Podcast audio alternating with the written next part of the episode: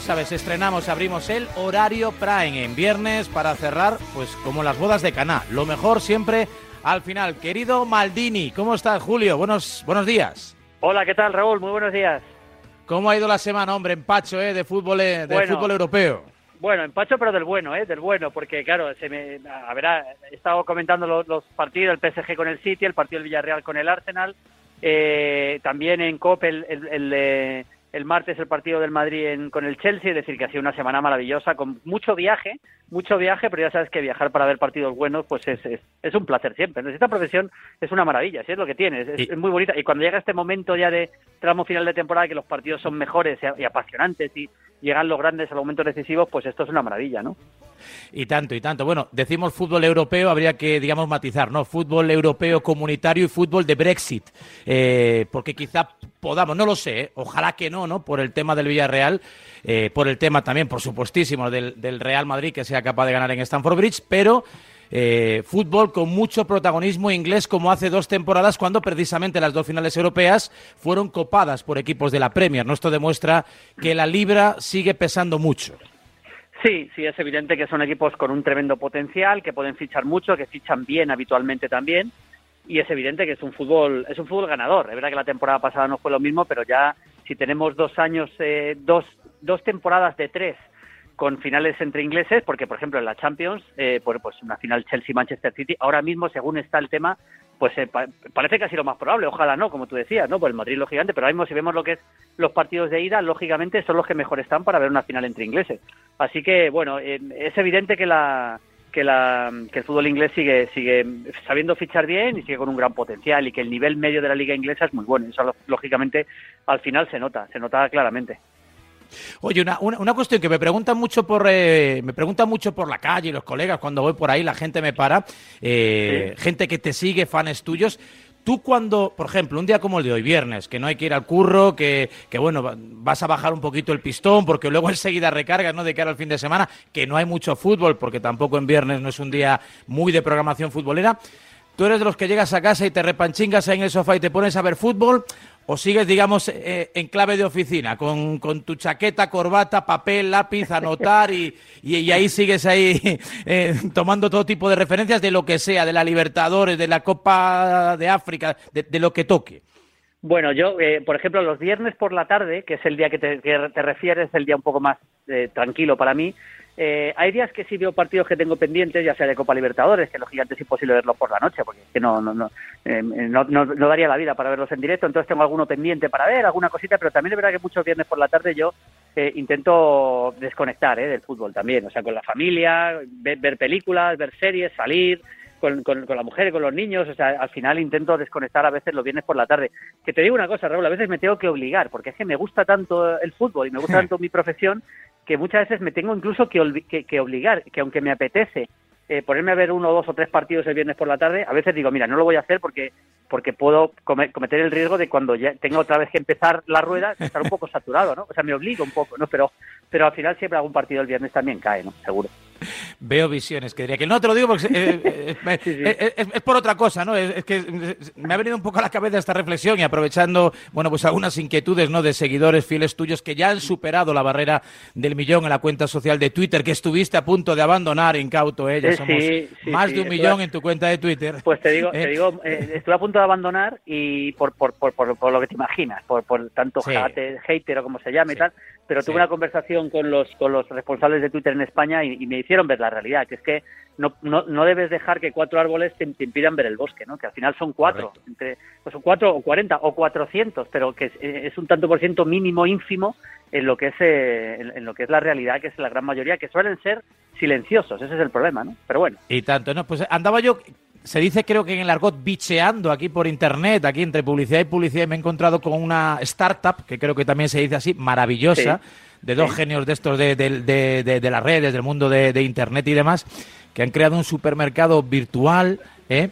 Eh, que se compromete a llevarte a casa en menos de 10 minutos lo que tú le pidas, ¿no? Para tu despensa. Entonces, claro, me imagino a Maldini que llega esta tarde a casa, saluda a la mujer, tal, ordena ahí un poco las cosas, se, se pone el chándal, está cómodo y de repente se va a poner a ver partido de la Copa de Italia y dice, hostia, me falta la cerveza, ¿qué hago? ¡Pum! esa es un poco la idea, ¿no? Se llama, se llama Dilla, ¿eh? si la quieres apuntar, D-I-J, Dilla, dos, dos fenómenos de estos emprendedores valientes. Y digo yo, pero esta gente, ¿cómo se le ocurren estas ideas tan, tan simples, pero a la vez tan, geniales, ¿no? Digo, te, llevo a casa, pues esa cosita que justo te falta en el momento preciso. sí, sí, hay gente, brillante que, hay gente brillante que, inventa cosas que además son muy útiles. Y, bueno, esos son los auténticos genios que hacen que, que el mundo crezca y que el mundo gire, cosas que, se le ocurren a ellos y a otros no. Eso, eso, es, eso es ley de vida, es así, tal cual, sí. Bueno, pues eh, ahí la he encontrado. Si alguno tiene curiosidad y si algunos de estos olvidadizos de última hora que se pone a hacer las tartas y de repente se da cuenta cuando va a meter el bizcocho en el horno que le falta el azúcar glass, pues nada, ¿eh?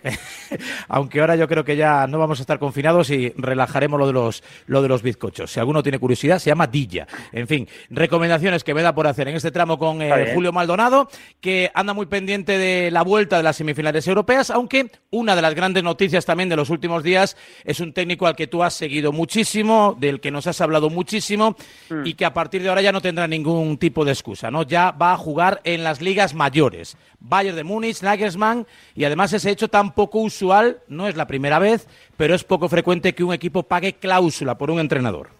Sí, sí, sí. A mí, a mí Nagelsmann me, viene, me viene entusiasmando desde que empezó en el Hoffenheim, siendo muy jovencito. De hecho, eh, él, él eh, estuvo una temporada entera en el Hoffenheim dirigiendo al equipo sabiendo que ya, y lo sabía el Hoffenheim, ¿eh? Sabiendo que ya había fichado por el Leipzig para la temporada siguiente, cosa que tampoco es tan habitual.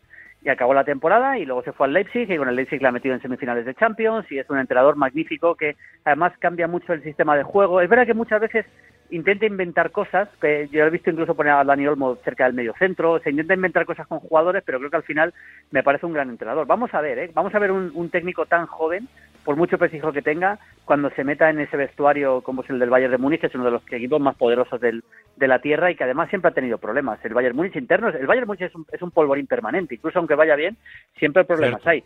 Pero bueno, han pagado 25 millones. Eh, eh, a ver, eh, yo con el tema de los entrenadores, es curioso el segundo que por el que más se pagó, no hablo de lo que ganan, ¿eh? hablo de lo que, de lo que, no hablo de su contrato, sino de lo que han pagado al equipo en el que estaban. Por ejemplo, Vilas Boas es el segundo, costó 15 millones y lo pagó el Chelsea en 2011. El tercero es Rogers, que fue del, del Celtic al Leicester por 10 millones. Es decir, eh, el segundo técnico por el que más se ha pagado en la historia son 15 millones y el primero son 25, que es mucho dinero, pero que no es tanto comparado con lo, con lo que se pagan por jugadores. O sea, por 15 millones es un jugador normalito, normalito. Y estamos hablando de... Yo, eh, no, será el caso, pero yo pagaría 50 kilos por Guardiola. Por ejemplo, claro, quiero, quiero decir que es un poco es un poco extraño y casi casi casi casi es un mundo aparte los entrenadores, porque, porque al final son los que dirigen al equipo y los que al final te hacen jugar mejor o peor, aunque al final son los futbolistas los hombres clave, pero, pero quiero decir que no hay esa relación entre lo que se pagan por futbolistas y lo que se pagan por entrenadores. Por ejemplo, el, el quinto es Mourinho. Cuando el Madrid ficha a Mourinho del Inter, en 2010 el Inter, eh, hablamos de un Mourinho que era campeón de Europa en ese momento, acuérdate, gana el Inter la final de la Champions en el Bernabéu. Y se quedó, y, se quedó, ya no viajó a Italia. Exactamente, exactamente. Y le ficha al Madrid, eh, Florentino, por 8 millones es que 8 millones es lo que cuesta ahora mismo cualquier jugador normalito de primera división. Bueno, yo creo que, o incluso de segunda, no sé exactamente, pero por ahí deben andar los tiros, ¿eh?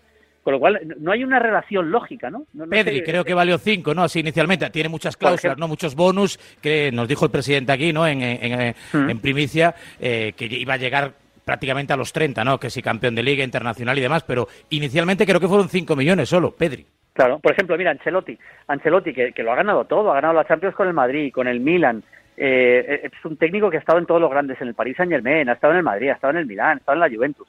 Bueno, pues Ancelotti en su día, en 2013, también el Madrid pagó 3,8 millones por él, es decir que que no son que no, que no son tan caros fichar entrenadores, por decirlo de alguna forma, ¿no? Pero bueno, en esa lista de 10, por cierto, es curioso porque está dos veces Brendan Rodgers, ahora en el ahora en el Leicester, que por cierto le va a meter en Champions, lo tiene casi hecho.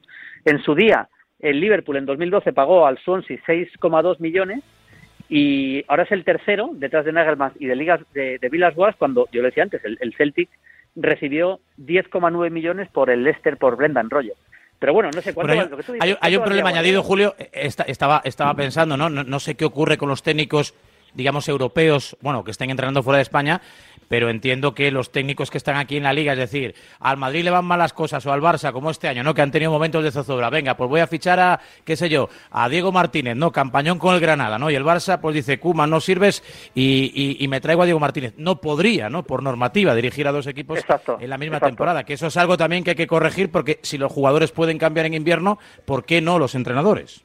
Sí, estoy de acuerdo. Y, es, es, es, un, es algo que me parece un poquito absurdo, igual que lo que te decía de Nagelsmann. O sea, Nagelsmann dirige una temporada entera al Hoffenheim sabiendo que ya había fichado por la temporada siguiente por el, por el Leipzig. O sea, imaginemos que se está jugando el Leipzig entrar en Champions en un partido contra el Hoffenheim en el tramo final. Bueno, pues Nagelsmann dirige un equipo contra contra su propia su, propio interés, ¿no? Pero pero digamos que en, España, como somos latinos, a veces pensamos mal, ¿no? En ese tipo de. Pero bueno, por cierto, Pellegrini que ahora que estoy aquí, ahora que comenté el partido del Villarreal con el Arsenal, mm. Pellegrini fue fue el fue el, eh, el, gran técnico de aquel Villarreal que perdió aquella semifinal con el penalti de Riquelme. Bueno, pues también, igual el, Madrid, la verdad que tiene varios, varios en esta lista.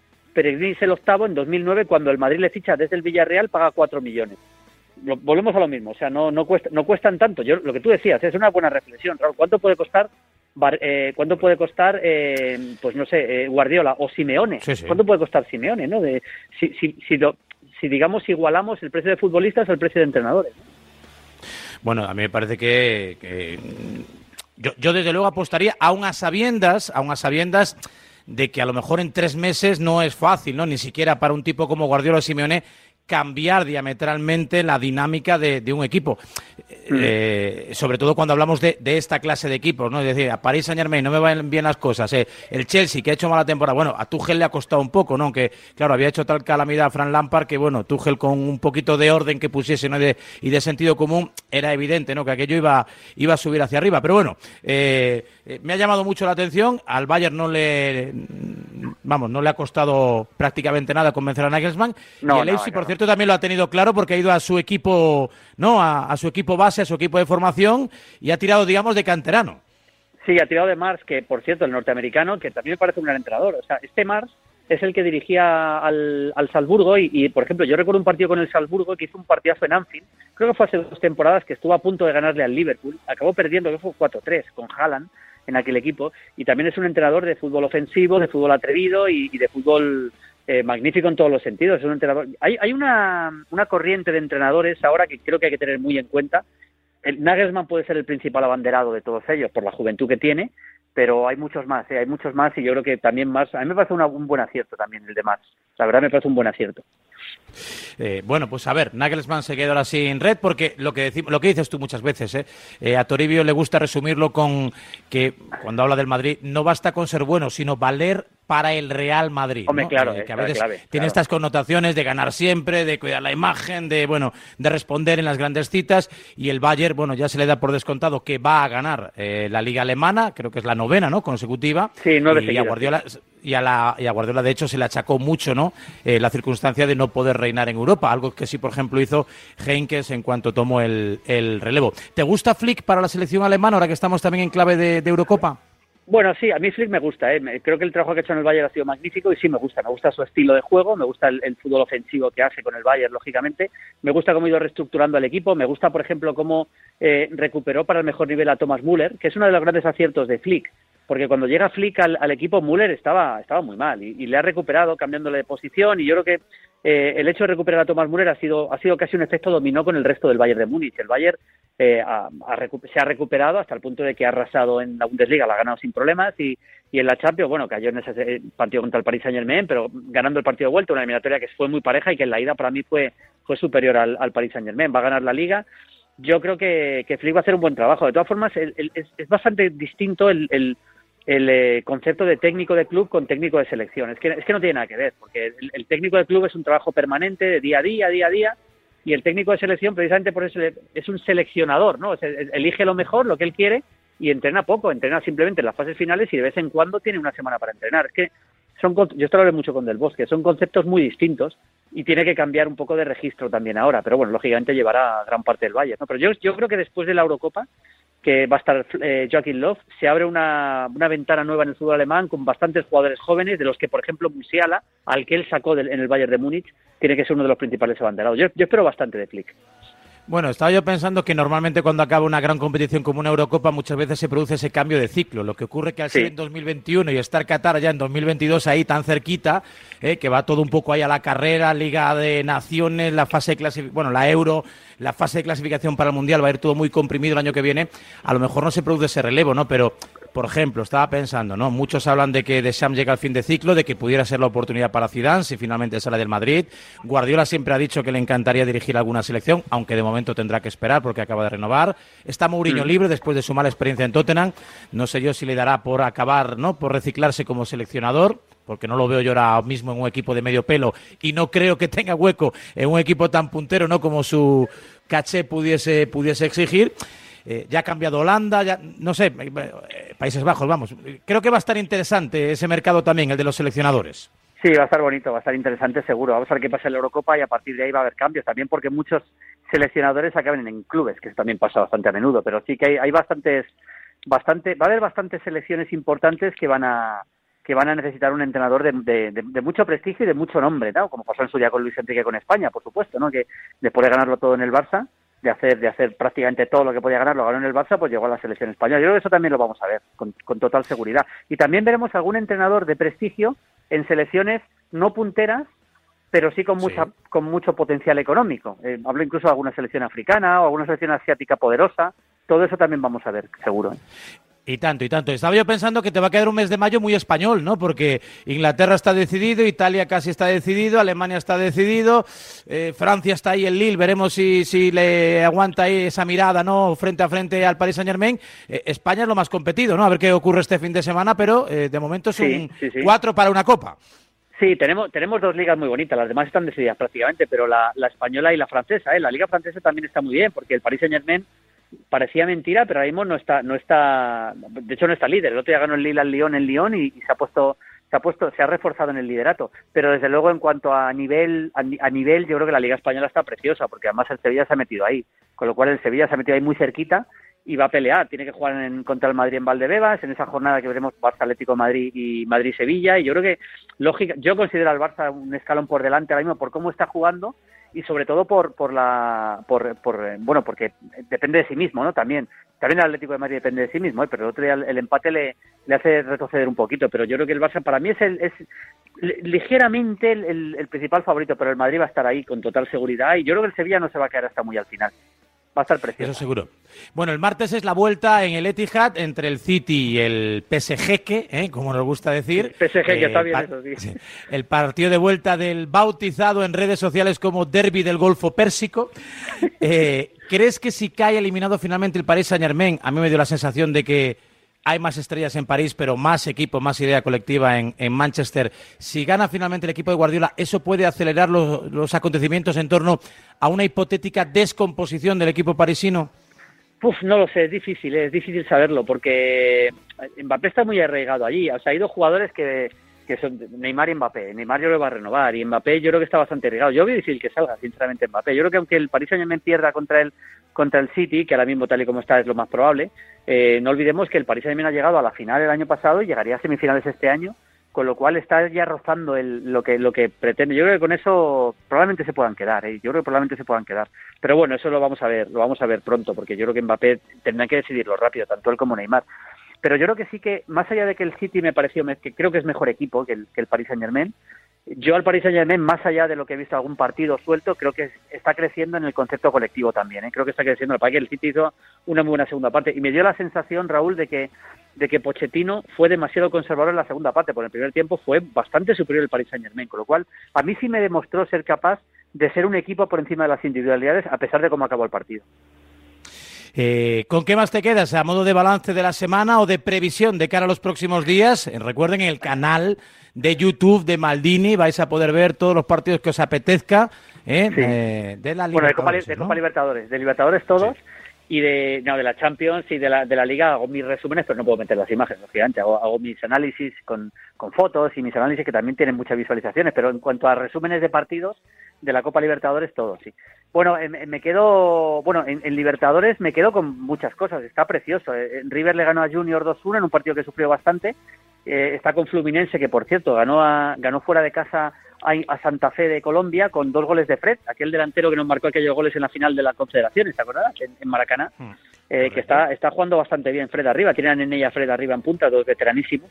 Eh, y luego, pues eh, Flamengo goleó a la calera de Chile bastante cómodo en Maracaná. Esto ha sido quizá lo más, lo más interesante. Hubo un empate a cuatro espectacular entre, entre los dos Nacional, Nacional de Montevideo y Atlético Nacional de Medellín, que tiene un número 10 Andrade muy interesante. Es un jugador para seguir de cerca, Andrade, el 10 de Atlético Nacional de Medellín. Y luego en la Champions, lógicamente, pues eh, vi al Chelsea físicamente muy por encima del Madrid. A mí me preocupa mucho ese partido desde el punto de vista físico, aunque el Madrid pueda recuperar a Valverde o a Mendy o, eh, ya sé lo que ha pasado con, con, eh, con Carvajal, por cierto, que es una, una, lástima otra vez, pero, pero me da la sensación de que el, el, Madrid va a tener que mejorar mucho en lo físico para poder competir. Yo lo veo muy difícil, sinceramente, el partido de Londres, lo veo muy difícil, aunque el Madrid mejorará, pero lo veo muy complicado.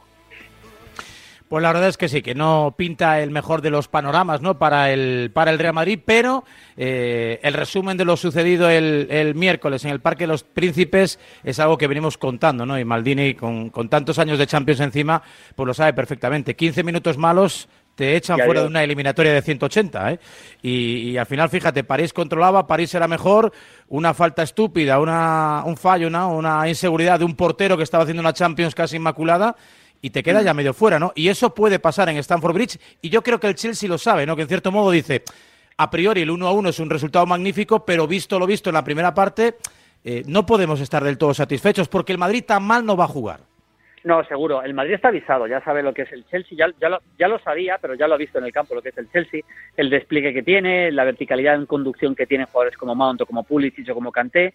Yo creo que aunque el Madrid necesite marcar, porque si no marca está eliminado 100%, necesita hacer un gol mínimo, a partir de ahí ya, ya hablaremos, pero si el Madrid no marca un gol es evidente que está eliminado.